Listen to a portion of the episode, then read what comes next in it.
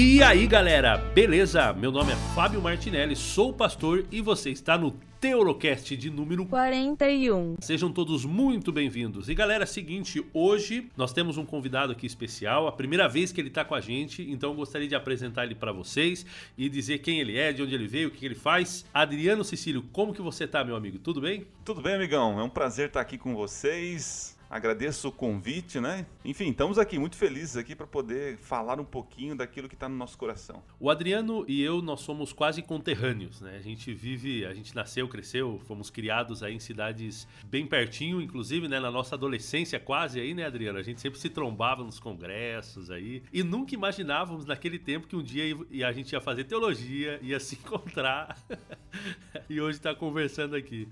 É, Adriano, então, fala um pouquinho qual que é o seu qual que é o seu trabalho cibernético, o seu trabalho na internet? O que, que você tem aí? Ah, legal. Ah, eu comecei um tempo atrás aí uma experiência, peguei um celular e comecei a falar sobre profecias, né? E eu lembro que eu comecei a editar no Movie Maker, né? Apanhei, nossa, era, era minha tristeza, né? Vídeos aí de seis minutos, eu gastava aí, quem sabe, 8 até 12 horas, né? E às vezes travava. Vocês sabem que Movie Maker trava, né? Comecei a falar sobre profecias. E aí, uhum. com o tempo, a gente vai vai melhorando, tirando umas coisas ali, acrescentando, né? E hoje eu tenho um canal, né? É, canal Minuto Profético no YouTube. E recentemente, né? É um bebezinho ainda, mas nós começamos um podcast falando não só de profecias, mas de cultura, sociedade, costumes, né? Uhum. Algo aí para poder alcançar todos os públicos. Show de bola. É, então, o seu canal no YouTube é Minuto Profético. A gente vai colocar aqui. É um canal famosíssimo, gente. Vocês não estão tendo ideia disso aí. É um canal com bastante inscritos. Tem mais de 20 mil inscritos já, né? É, chegamos aí. Estamos chegando quase a 21. Olha que é, legal. Tá meio paradinho aqui porque o trabalho no distrito, né? Ele é. exige é. muito da gente. Eu tenho um canal no YouTube que em seis anos eu coloquei quatro vídeos. É, então. E o YouTube ele exige, né, uma certa frequência, né? Então, e agora quando a gente chega, no, por exemplo, a um, a um tanto de inscrito assim, a gente entende que não é qualquer conteúdo, então a gente fica mais exigente, a gente fica fresco, né? Então dá mais trabalho ainda para produzir, porque a crítica é maior, né? Então, assim, demora um pouquinho para produzir, editar, gravar, né? Mas estamos aí, pela graça de Deus, alcançamos aí a marca de 20 mil inscritos. Show de bola, show de bola. Então eu vou deixar aqui na, na descrição do nosso podcast uh, o link para você acessar o podcast do, do Adriano e também o canal dele aí no YouTube para você se inscrever, tanto em um quanto no outro, vocês vão crescer bastante. Ô Adriano, como é que. Bom, o seu canal chama Minuto Profético, né? Então, obviamente, a gente já sabe que você gosta bastante de profecia, de falar sobre esse tema, foi assim que você começou e assim você faz até hoje. E como começou essa sua paixão por profecia? Cara, isso começou começou na minha conversão, né? Quando eu comecei a estudar a Bíblia, eu estudei com um irmão nem sei se está vivo ainda, o irmão Toninho. E, é, e, eu lembro que ele me levou numa conferência né, de Apocalipse na igreja. E quem fez foi o pastor Marcelo Dádamo. E eu, depois de um tempo estudando, e depois daquela série, eu acabei sendo batizado, né? Mas o que me abriu a mente para profecias, gosto, foi estudar o livro de Daniel, quando é, aquela profecia da estátua, né, do sonho de Nabucodonosor. E quando eu comecei a comparar a história, os acontecimentos com aquilo que já foi predito, né, séculos atrás, Rapaz, isso me deixou encantado e curioso, né? E é onde eu comecei a investigar mais e me aprofundar. Então, assim, desde lá, no ano de 2000 para cá, eu tenho estudado aí a Bíblia, comentários, e isso tem ardido meu coração até os dias de hoje. Que legal, muito bom. Profecia é um negócio que chama a atenção de qualquer um, né? A gente. Porque é um negócio bem forte, né? Então a galera fica bem maluca. Esses dias atrás eu tava conversando com uma irmã aqui da minha igreja, que também ela foi por um aqui para Argentina para um porque ela tinha um problema de coluna foi ali para nossa clínica que a gente tem ali na Argentina e no sábado convidaram ela para ir na igreja. E ela sentou lá e o que, que o pastor estava pregando? Tava pregando Apocalipse capítulo 13 coisa básica né? Coisa assim bem leve para quem tá indo a primeira vez na igreja.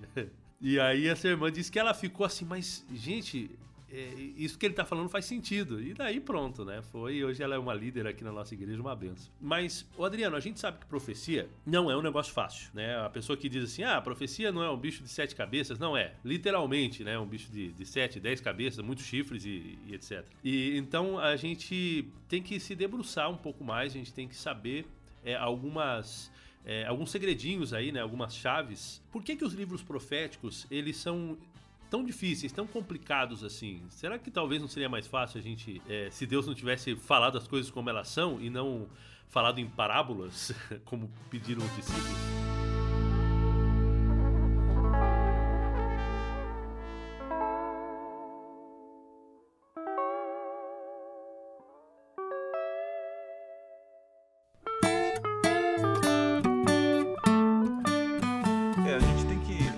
Ser honesto com a literatura, né? Quando a gente olha realmente para os escritos, né? Quando eu estou falando aqui da Bíblia, em especial Daniel e Apocalipse, a gente vê realmente símbolos que não faz parte da nossa cultura e dos nossos costumes, né? Mas quando a gente pega um livro, sei lá, as Crônicas de Narnia, pega o Senhor dos Anéis, Crepúsculo e tantos outros livros atuais, né? Tô fazendo uma salada aqui. Para a molecada não tem dificuldade em compreender a fantasia, de, de ligar os pontos, né?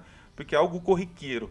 A mesma coisa, a gente tem que entender que quando foi escrito, foi escrito dentro de um contexto, as pessoas que, que estavam inseridas naquele contexto histórico, cultural, eles compreendiam, eles tinham a noção do que estava sendo dito. Então, assim, para nós hoje, separados há tantos séculos aí da, da, escrita, realmente soa algo estranho, né? E a gente às vezes faz essa pergunta: é porque Deus não revelou como que era, então? Por que fazer daquela forma? Mas era o meio de comunicação, né? A escrita ela tinha um propósito, né? E a gente precisa entender esse propósito, né? Precisamos ser mais eh, ser coerentes aí e tentar descobrir esse propósito. E aí que fica, aí que é o bonito, né? Aí que é o lindo das escrituras. Você respeitar o seu gênero literário, o contexto histórico, e aí você vai mergulhando nesse mundo que é desconhecido para nós. Mas quando a gente emerge nesse mundo, eu posso dizer que as escamas dos olhos se abrem e o entendimento bíblico ele fica maravilhoso, né? Bom, é, a gente tem um desafio quando a gente começa a estudar o Apocalipse, e eu acredito que esse desafio ele não é só para mim ou para você, senão para todo mundo, é descobrir então o que significa cada uma dessa dos termos usados, dos símbolos usados. É, existe um princípio básico na interpretação profética que é bem diferente de qualquer outro estilo literário. A maioria dos outros estilos literários a gente geralmente entende o que você está lendo é o que é, né? É literal. Então se diz que a pessoa subiu a montanha, está dizendo que a pessoa subiu a montanha. Se diz que desceu, porque desceu mesmo. Mas no Apocalipse já não é assim. Capaz aí uma maior porcentagem de tudo que está escrito não é literal. Então a gente não pode esperar que um dia vai sair uma besta do mar e um bicho bem estranho e, e não precisamos ter medo de, de ir para a praia, né? Podemos ir tranquilo, porque não é literal. Então, como é que a gente começa a descobrir é, esses símbolos e decifrar esses símbolos? Quem que vai me dar essa chave para poder abrir a minha mente para poder entender tudo isso daí? Ok. Vamos fazer assim, ó. Vamos, vamos, vamos eu, vou, eu vou tentar agora criar aqui um, um, uma imagem do porquê, né? Deus, ele realmente, ele precisou usar os símbolos, né? Então, se você entender o, o porquê foi usado os símbolos, fica mais fácil para entender agora o que são os símbolos, né? Então, a gente tem que entender que João estava preso, estava numa ilha, né? E agora ele com, começa a ter as revelações, né? E Jesus, lá no começo do livro, diz para ele mandar mandar as cartas, né? Só que imagine só, você foi preso porque você era um conspirador, você era, quem sabe, aí, o inimigo número um do Estado e que o Estado foi tão inteligente que matando você, ele não queria criar você um Marte, né?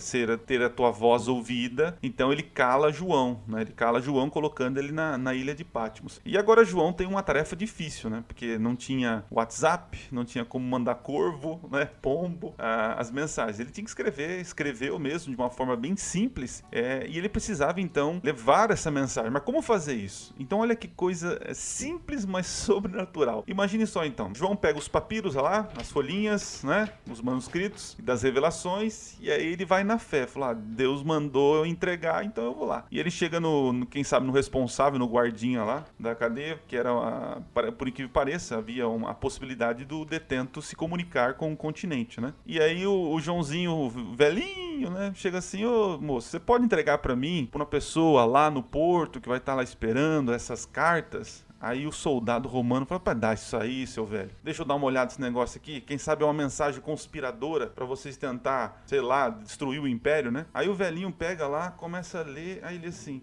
cordeiro de sete olhos com sete chifres. Mas que negócio é esse? Aí vira a página, olha para outro papiro, uma besta que sobe do mar com sete cabeças e dez chifres. Aí o, o, soldado olha pro velhinho, olha pro escrito, mas esse velhinho deve estar tá gagá. Ah, manda essa mensagem. E aí, de uma maneira simples, mas sobrenatural, os escritos chegam na mão da, do, do, rapaz responsável lá no porto, ele distribui para as igrejas. E hoje, de uma maneira sobrenatural, é, os símbolos, através dos símbolos, houve uma proteção da mensagem, né? Então, em primeiro lugar, a gente tem que entender que os símbolos foram foi escrito em símbolos por proteção, para proteger a mensagem, porque só descobre é, o significado dos símbolos aqueles realmente que é, mergulham, se dedicam e, claro, estejam submissos à direção do Espírito Santo. Então, eu posso linkar agora então ao primeiro ponto. O, o Apocalipse foi escrito em símbolos por proteção da mensagem. Uma coisa, Adriano, só um comentário que eu gostaria de fazer, que tem um negócio que me chama muita atenção, que tanto nas parábolas de Jesus como no Apocalipse é dito aquele que tem ouvido para ouvir, ouça. Né? Jesus ele fala isso quando ele está contando as parábolas, né? E os discípulos falam, ah, a gente não entende sobre quem tem ouvidos para ouvir, ouça. E aí eles perguntam, mas por que, que o senhor fala em parábolas? E por que, que o senhor não, não diz diretamente? E ele vai explicar, olha, eu faço isso para que eles vejam né, escutem, mas não entendam. É a mesma coisa que acontece quando a gente vê lá no Apocalipse, Apocalipse, para que as pessoas vejam, mas não entendam. Agora, quem vai entender? E quando você vai lá nas, nas parábolas de Jesus, isso que eu acho bastante interessante, os discípulos entendiam as parábolas porque eles se aproximavam de Cristo e perguntavam, Senhor, o que significa essa parábola? E Jesus ia lá e explicava para eles. Então aí Jesus dizia, para vocês é revelado os mistérios do reino. Então, para quem é revelado os mistérios do reino? É revelado para aquelas pessoas que se aproximam de Cristo, que têm esse interesse verdadeiro de saber e conhecer. Aí aquela pessoa que não tem nenhum interesse, que não quer saber ou que simplesmente quer passar por alto, como foi o caso dos romanos que viram aquilo e falaram, isso aí não é nada, não vão entender. E aí tá um segredo, né? Inclusive já que a gente vai falar daqui a pouco de como conhecer e entender o Apocalipse, né? É querer, primeira coisa, é querer aproximar-se de Jesus, né? Perguntar, pesquisar e se aprofundar no, no tema aí que você vai conseguir entender melhor. É, então já temos uma dica aí, né? Para entender os símbolos, tem que estar ligado ao Senhor dos símbolos, né? Outro ponto aqui, Martinelli, que agora para mim é o que explode o cabeção, vai te dar hemorragias nasais, como diz um outro podcast aí, tá? Nós temos que entender que os símbolos foram dados para o profeta. Entenda que tanto Daniel como João, eles viram realmente aqueles símbolos, entendeu? Quando ele vê lá uma mulher vestida do sol com os pés nas, na lua, tal, ele viu realmente isso. Nós que trazemos os significados agora, interpretamos, né? Tá os passarinhos gritando aí, tá ouvindo? Tá bonito, tá bonito. Tá bonito, ó, tá, tá. Bem, bem natural. Né? Tá. Beleza. Então, uh, nós temos que entender que os símbolos foi uma forma de Deus alcançar a incapacidade humana. E aqui é muito top. Porque veja, o homem tem incapacidade de compreender o futuro. Então veja só, quando eu falo futuro, é coisas que a gente nunca viu. Né? Por exemplo, se eu pedir para você aí, Martinelli, descreva para mim, Martinelli, um olorapi, um olorabirito, olorabirito. Você, você sabe o que é um olorabirito? Você pode escrever para mim? Olha, olorabirito vem da palavra grega.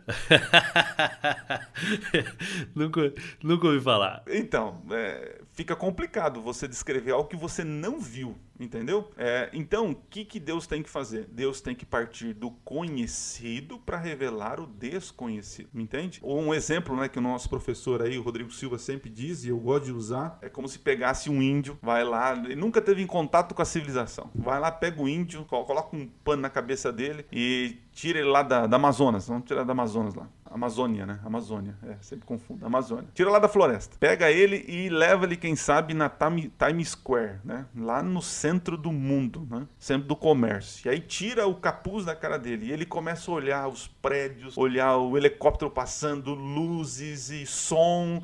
E imagine só ah, como vai ser frenético pro, pro índio. Aí pega o índiozinho, coloca o capuz, devolve lá pra tribo e solta lá. Gente, ele vai querer falar o que ele viu. Ele vai querer falar. Ele vai chegar pro, pro pessoal, gente, gente, olha, eu, olha, eu, eu vi, é, o que que eu vi? Eu vi, ele vai descrever o prédio. Aí ele fala assim, ah, eu vi uma, uma oca gigante, uma em cima da outra. Então ele partiu do desconhecido, do conhecido pro, pros índios, né, para o desconhecido. Ah, eu vi um passarinho gigante, né, tentando descrever, quem sabe aí, o, o avião, o helicóptero. Então entenda esse princípio. Deus precisa usar o conhecido para revelar o desconhecido. E assim ele faz através dos símbolos. Então, todos os símbolos que estão presentes no Apocalipse, Daniel, Ezequiel e tantos livros proféticos, eles são nada mais, nada menos que um pano de fundo da cultura do profeta para que esse símbolo ele seja aquilo que está sendo revelado do futuro, uh, seja então facilitada a compreensão, né? tenha vocabulário, eles têm um vocabulário para descrever. Por exemplo, vamos citar algo prático na Bíblia. Ah, o, o cordeiro. Pronto, o cordeiro com sete olhos e sete chifres. É comum. Cordeiro é uma referência a Jesus Cristo. Né? Isso é fácil, tranquilo. Aí quando fala lá que ele tem sete olhos, e aí entendemos então no, na cultura judaica cristã ou, ou filosofia hebraica, uh, o olho é, tem um significado de onisciência, né? o olho que tudo vê, né? que os maçons pegam esse símbolo aí. Então, esse cordeiro vê tudo, ele, ele é onisciente. E ele tem, um, tem sete chifres. Chifres para um judeu está relacionado a poder, então sete, perfeição. Então ele é todo poderoso. Olha só, você vai fazendo toda ligação. Então, quem está uh, vivendo com o comum ali, com, é, com essas imagens, ele entende que ali é uma referência a Jesus Cristo, e aí isso está falando no capítulo 5, né? Depois fala que ele foi morto né? Então é, fica fácil. Quando você está dentro da, do, do contexto ali, fica fácil você entender, tá? É por isso que eu gosto bastante do, dos livros do Jacques Ducan, porque o Jacques Ducan ele tem essa, essa pegada bem, bem judaica e você começa a entender que pra gente é um bicho de sete cabeças hoje. Mas para o judeu ali do primeiro século, não era tão difícil eles assimilar os, os significados dessa, dessas paradas todas aí. Isso é bastante interessante. Então você tem que. É, ele diz, né? O Ducan ele diz assim que o Apocalipse ele tem mais de mil referências diretas e indiretas do Antigo Testamento. Olha só que legal. Então, se você tem um bom conhecimento do Antigo Testamento, dos símbolos e, e de como os profetas trabalham cada um desses símbolos, não vai ter tanta dificuldade de entender o Apocalipse também. E, e olha só que interessante. Então, eu estou falando aqui da, o porquê dos símbolos. Falei por causa da proteção, isso preservou a mensagem, né? Para aqueles que querem realmente saber o que é. Falei aqui da incapacidade da, com relação ao futuro. Agora eu vou entrar em uma outra polêmica aqui, muito legal, tá? O ser humano também tem a incapacidade de compreender o divino, o eterno, o celeste. Entende? Quer ver um exemplo? É uma pergunta que eu faço num vídeo que eu, que eu fiz aí, né? Martinelli, pergunto para você: anjo tem asa? Se tem, é de pena de galinha, de avestruz. de águia, vai, vamos mais bonito. Ó, oh, de águia, nossa. Então, interessante, eu fiz uma pesquisa e até um, algo que eu quero estudar mais, se um dia Deus abençoar e a igreja permitir, fazer um mestrado e escrever nessa área da simbologia, né? Olha que interessante, eu pesquisei na Bíblia todas as aparições de anjos, tá? E olha que legal. Quando o anjo aparece para o indivíduo fisicamente, não há menção de asas. Você não encontra na Bíblia. Lembra quando os anjos desceram para conversar com Abraão? Não tinha asinha lá. Não tinha. Quando o anjo do Senhor vai falar com Josué lá, ele está vestido do quê? De soldado, né? Quando o anjo vai conversar com Manoá para falar que ele, a esposa teria um filho, Sansão, não tem asinha. Quando vai o Gabriel vai conversar com Maria, tinha asinha. Não tem asa. Não, então, interessante. Quando Jesus está subindo ao céu em Atos capítulo 1, os varões ali que estavam ali e tal, também não tinha asinha. Então, olha que interessante. Quando o anjo aparece para um ser humano fisicamente ali, não tem asa. Agora olha que louco quando o profeta ele está em êxtase, né? Isso é chamado na, na, na teologia aí de quando pessoa, o profeta está em visão, ele está em êxtase, né? E ele vê alguém voando, um anjo voando, o que que vai ter nesse anjo? Asa. Por quê? Imagine só o rapaz, o, ju, o judeu lá, o profeta, que na cabeça dele, no contexto dele, no contexto dele, tudo que voa, Martinelli, o que, que tem? Asa. Então seria muito louco ele ver alguém voando sem asa. Logo, se o passarinho voa é porque ele tem asa. Se a borboleta voa é porque tem asa. Tudo na cabeça dele. Olha lá, Deus partindo do conhecido pro desconhecido. Então, quando ele quer mostrar o anjo voando, tem que ter asinha dele lá. Tem que estar asa tá? É, lembra do sonho de Daniel, do, do, leopardo, que tinha quatro asas? A asa ali representa velocidade, entendeu? Então o animal precisa, que voa, que é ágil, precisa ter asa, entende? Agora olha que legal, se Deus fosse revelar por Martinelli hoje é, um, um anjo voando, não precisaria ter asa. O que, que poderia uma ter? Uma capa, uma capa talvez. Uma capa do Superman. Entendeu? Então, olha que legal. Vou, vou um pouquinho, vou, vou, vou, aprofundar um pouquinho aqui. É outro tema sobre simbologia, né? E revelação, que é um tema que, que gosto muito. Quando você vai no Antigo Testamento, a primeira vez que menciona que Deus está no trono, sabe que momento que é? É um momento em que a nação de Israel, o grupo lá, a tribo de Israel, entendeu um líder, o todo-poderoso das nações, né? Cada um tinha o seu rei, ele tinha um trono. Logo, o ser mais importante daquela nação sentava onde? E aí Deus fala assim: Ah, vocês entenderam esse conceito? Então tá, eu sou o rei que senta no trono. E agora Deus começa a parecer que está sentado num trono. E a gente tem esse conceito de trono porque foi algo lá do passado que, que o, os israelitas entendiam que a pessoa mais importante da nação, ele senta onde? Em um trono. Então logo Deus senta no trono do universo. Hoje, se Deus fosse revelar para nós que não, não vivemos numa monarquia nesse, nesse sistema, quem sabe Deus falava assim: Eu estou no gabinete presidencial,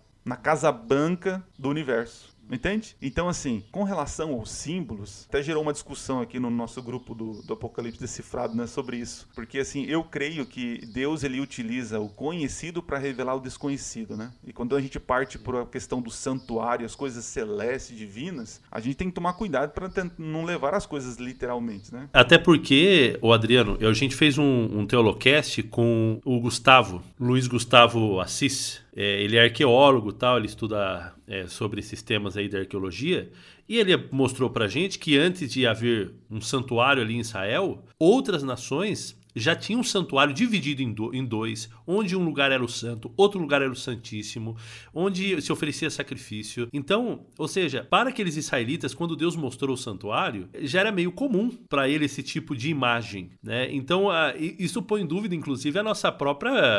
Porque daí eu perguntei, né? Mas espera aí um pouco, né? Mas isso não foi uma revelação de Deus, não foi Deus falando assim, olha, vocês farão segundo o modelo tal. Eu até pensei em algumas teorias aqui na minha cabeça, que eu não vou falar agora, mas é, é interessante interessante, eu quero, o que eu quero chamar a atenção é o que realmente você está falando, né? É, a gente tem que tomar cuidado com esse negócio do simbolismo para ele não se tornar tão sólido, né? O símbolo se tornar tão real como a realidade. É, exatamente. Quando na verdade Deus estava usando simplesmente para passar aquela ideia, um conceito. É muito interessante isso aí quando você fala do santuário, eu ia usar esse exemplo, né? Fico mais tranquilo, porque não sou eu o único falando heresias aqui. Mas, é, mas o santuário, o Martinelli, é uma correção às heresias. Então, é, existiam outros santuários, porque olha que interessante. Na cabeça dos. Veja, desde o começo nós tínhamos aqueles que adoravam a Deus e os, os filhos de Deus e os filhos dos homens, não é assim? E chegou um momento que os filhos dos homens eram muito maiores, do, muito mais é, numerosos que os filhos de, de Deus. E esses filhos dos homens homens começaram a criar deuses para eles e eles entendiam o seguinte: é, eles começaram a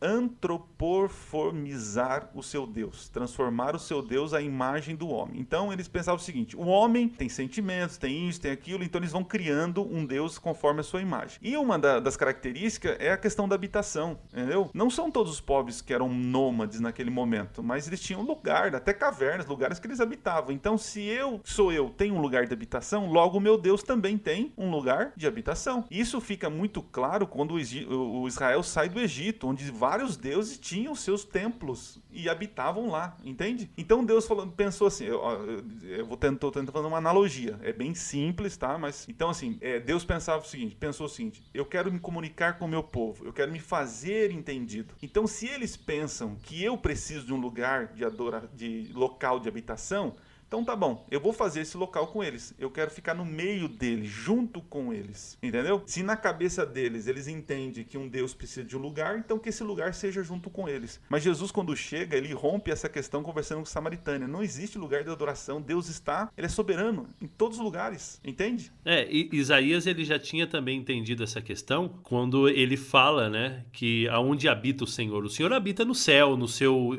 no seu trono e tal, mas também habita com o humilde de coração ou seja, ele é transcendente, não tem. E, e a gente não está falando de panteísmo aqui também, né? Não, não, não. não.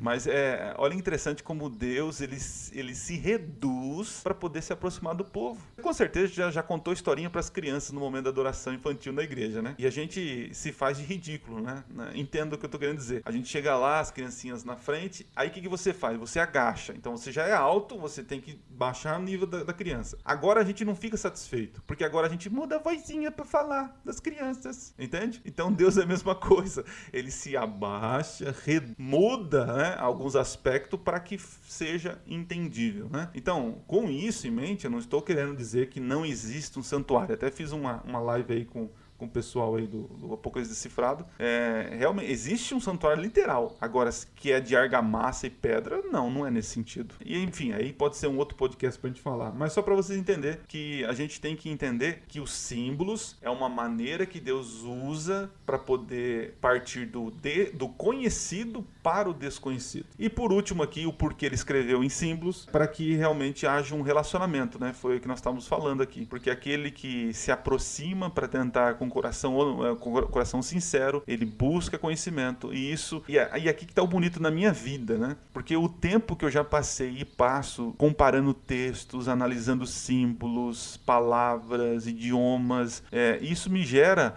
é, um tempo de qualidade com Deus. E você acha que Deus não pensou nesse propósito? Quem sabe você que está aí quer aprofundar a Bíblia, pegue um tema, olha só, os símbolos do Apocalipse. Olha quanta coisa você vai ter para ler, estudar, orar e pedir direção para Deus, e esse tempo vai ser um tempo de qualidade para você. Eu penso em Deus assim como aquela aquela menina difícil, sabe? Não aquela menina fácil. Aquela menina que você vai e conversa, né? Falando agora para os jovens, né? Nós já passamos dessa fase, né, Adriano? Ah, aquela sim, nossa sim, fase. sim. é, então, eu, eu imagino Deus assim, sabe? Então Deus se faz de difícil. Deus ele não simplesmente, ah, Senhor, eu quero tal coisa, tá aqui. Não, não, calma aí. Senhor, eu quero. Não, você precisa ter um relacionamento comigo. Não é simplesmente assim chegar e já tá. Não é assim, eu te vou revelar, te vou dizer já como são as coisas. Não. E isso gera, começa a gerar um interesse maior. Isso faz parte da nossa própria natureza, né? A gente dá valor realmente para aquilo que a gente realmente gasta tempo, esforço, tal, e a gente vê que realmente isso vai valer a pena. O Adriano, já indo aqui pro final do nosso do nosso bate-papo, que tá muito bom, diga-se de passagem. Eu tô curtindo bastante mas qual o seu conselho para quem quer começar a estudar profecia? De repente tem algum ouvinte aqui que conhece profecia de algum sermão ou outro, que escuta uma série que viu aí em algum momento da vida, mas que ele mesmo nunca se debruçou, né? Dizer assim, ah, eu vou entender, eu vou aprender. Né? É, eu me lembro que quando eu era adolescente, na comportagem, eu tinha 15 anos, meus pais saíram a comportar também, todo mundo junto, a família inteira, e naquele mesmo tempo saiu aquele livro Terceiro Milênio, do Alejandro Bullion. Rapaz, eu fiquei maluco, né? Eu li, eu devorei aquele livro, eu li mais de uma vez, eu rabisquei ele inteiro. É, então, aquilo lá me chamou atenção e me fez debruçar. Mas, na sua opinião, aí, o que, que o pessoal tem que começar? Quais são os primeiros passos aí para começar a entender e se apaixonar por esse tema? Vamos lá. Se eu for muito prolixo, você me, você me para aí, tá bom? É porque, assim, é, não, não me deram essas respostas, né? É, quando a gente vai pro teológico, e no teológico eu tive problemas nas aulas de Apocalipse, né? Porque eu cheguei lá e, e tava né, tinha bebido em fontes totalmente doidas, né? Então, até me apelidaram como filho do Samuca na sala de aula. É. Quem lê é, entenda. Você entendeu? Piada interna aí. Piada interna aí. É, enfim, não me deram as ferramentas, né? Mas quando eu cheguei no teológico, realmente me deram as ferramentas. Então aqui eu vou te dar algumas ferramentas para você buscar por si só, né? Como eu tô falando, o teológico ele não ensina tudo, ele, ele ensina você a usar as ferramentas, né? Então se você aprender a usar as ferramentas, depois de lá, é aí o teu crescimento pessoal, né? Então assim... O Adriano, é, eu sim. acho que até antes de você falar sobre isso, você tocou num ponto aí, você disse que você chegou, né, já contaminado com algumas coisas já complicadas. Hoje, nessa era né, da internet bem forte e tal, e um monte de gente falando um monte de coisas sobre o apocalipse, é, a gente estava até conversando aqui, né, no, em off, é, sobre essa galera que tá falando de que o, vai aplicar um gel na gente para botar um chip com esse negócio da vacina e que não sei o que, e todas essas teorias da conspiração. Eu acho que é bom a gente fazer uma advertência antes sobre as más fontes que existem por aí. Então, para a gente tomar muito cuidado com o que a gente escuta, com o que a gente lê, com o que a gente vê principalmente na internet, YouTube, essas coisas, porque realmente tem coisas aí que tá complicando, deixando a galera bem maluca da cabeça, né? É, então, então, então eu vou dar uma, uma vacina aqui, né? Que é uma, é uma ferramenta para você entender.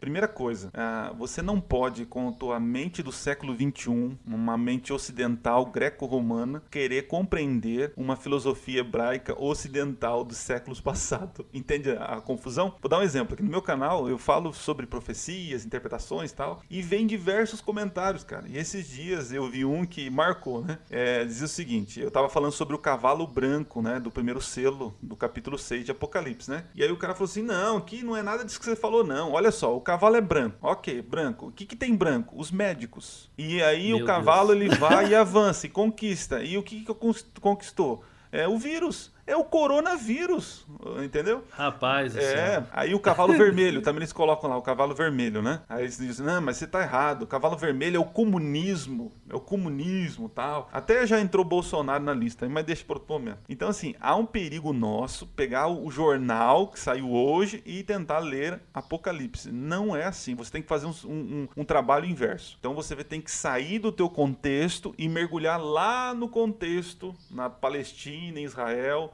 do primeiro século, né? Então esse é o exercício, tirar esses conceitos é, de ficção, de jornais, de séries de TV e tentar ler a Anacronismo, Bíblia. né? É uma, isso, é não tem nada a ver. Então a primeira dica que, que eu dou, claro, você vai ter que ler, leia o Apocalipse até que você entenda o começo e o fim dele, sabe? Você sabe o que tem os assuntos. Então você precisa ler o livro, teorizar a mensagem do livro, o livro, por um, tem pessoas que nem lê o livro e já vai atrás de comentário. Então leia primeiro o Apocalipse ou Daniel, leia bastante para você entender. Beleza. Aí você então vai para o contexto histórico, porque é importante. O contexto histórico que foi escrito o livro na época vai nos ajudar o que estava acontecendo no tempo ali, questão do tempo, quem era o imperador, o que estava acontecendo ali, perseguição, tal, tal, tal. Então você precisa entender o contexto histórico. E existem vários comentários que vão te dar um, um pano de fundo do que estava acontecendo na época. Então isso já te ajuda, tá?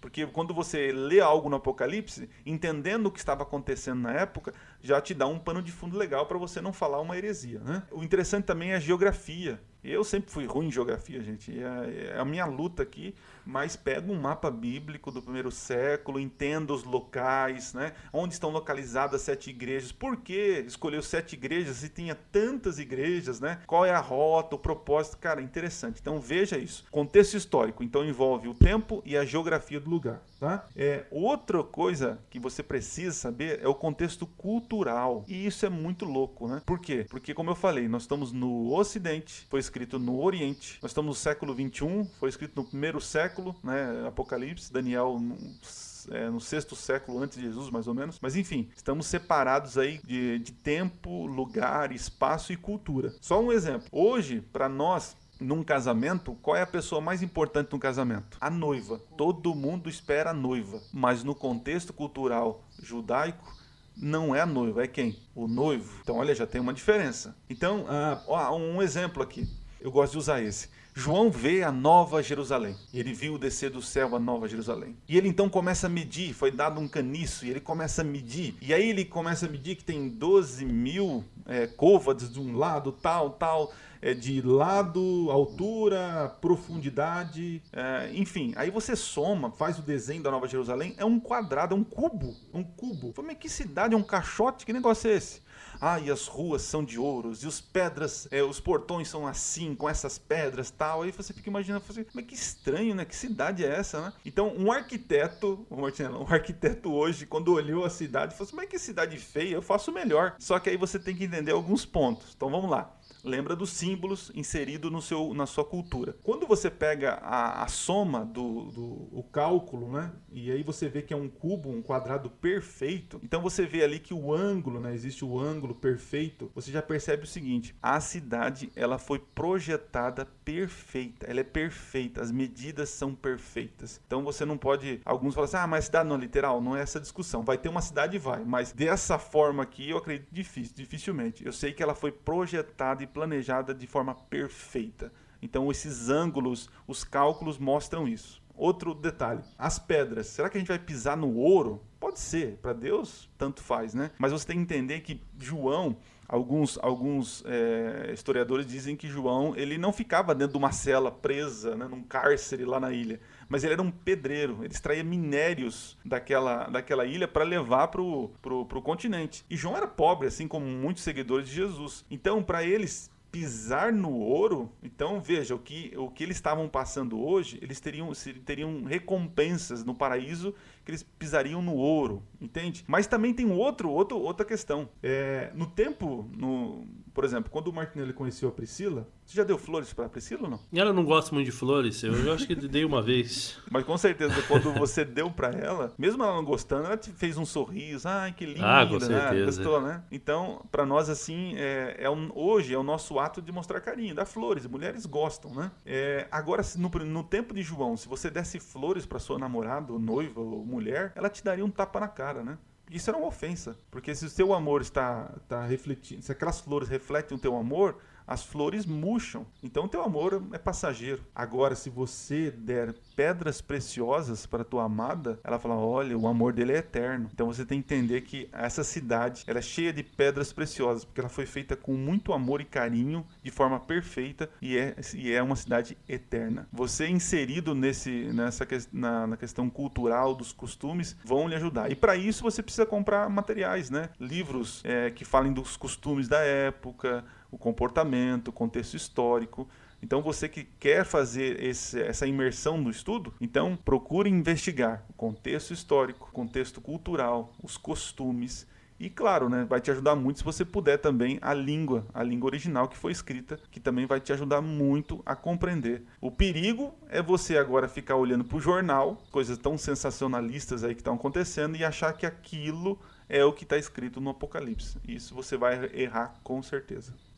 Falei demais, né, cara? cara não, legal. Não, tá muito bom, cara. Eu tô gostando demais. Ah, eu é, viajo, eu cara. Tô... Eu viajo na maionese aqui. Não, não. Eu acho que esses exemplos, eles são excelentes, cara. Eles são muito bons mesmo. Beleza. Bom, você falou aí, então, de materiais e coisas aí que a gente precisa ter ferramentas que a gente precisa ter. Você poderia indicar pra gente algumas alguns materiais, algum algo assim que a gente poderia começar para começar a estudar o Apocalipse? Olha, eu vou ser bem institucional agora, tá? Então você pode procurar o Tratado de Teologia. Ele tem ali artigos é, falando sobre, é, explicando o que é uma revelação profética, né? Um, artigo muito interessante, você vai encontrar no Tratado de Teologia. O comentário bíblico adventista também vai te dar o pano de fundo, o contexto histórico. Existem livros da, da CPB, é, as profecias de Apocalipse de Maxwell, e alguns livros que falam de, de, de, costumes, né? Por exemplo, do Joaquim Jeremias, né? Ele fala ali dos costumes, o Oriente na ótica, nos olhos, na ótica de Jesus. Então procure livros que falem dessa, dessa questão, né?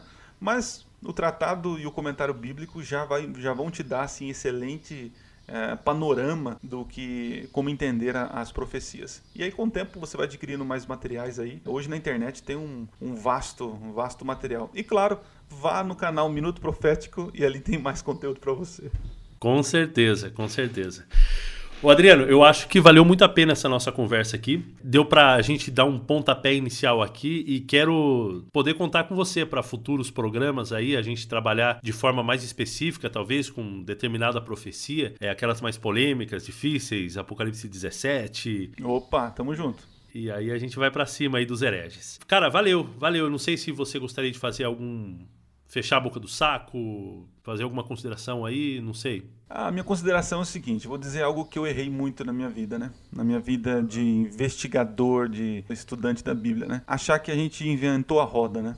Achar que quando a gente olha um texto, não é isso, é isso, e tomar como verdade absoluta, sem antes ouvir outras pessoas, outros comentaristas, tentar ver a forma como outros pensam, né? Pegar essa verdade que você descobriu, jogar no Facebook, dizer é isso e o resto tá tudo errado. Então, assim, tenha, tenha calma, vá investigando, né? Eu já tenho um tempo, não muito tempo de, de estudo, e percebo que hoje sei alguma coisinha, mas tem muita coisa, muita coisa que eu não sei, e eu não posso cravar dizendo que eu tenho, sou dono da verdade. Então tome cuidado com isso para você não ser um, um, revolucionário dentro da sua igreja, tá? Show de bola. Adriano, valeu mesmo de coração, que Deus abençoe o seu ministério aí, tanto aí no seu distrito, quanto o seu ministério também aí na internet, e que possa aí frutificar aí para frutos para Deus, tá bom? Valeu mesmo. Valeu, amigão. Obrigado pelo convite, viu?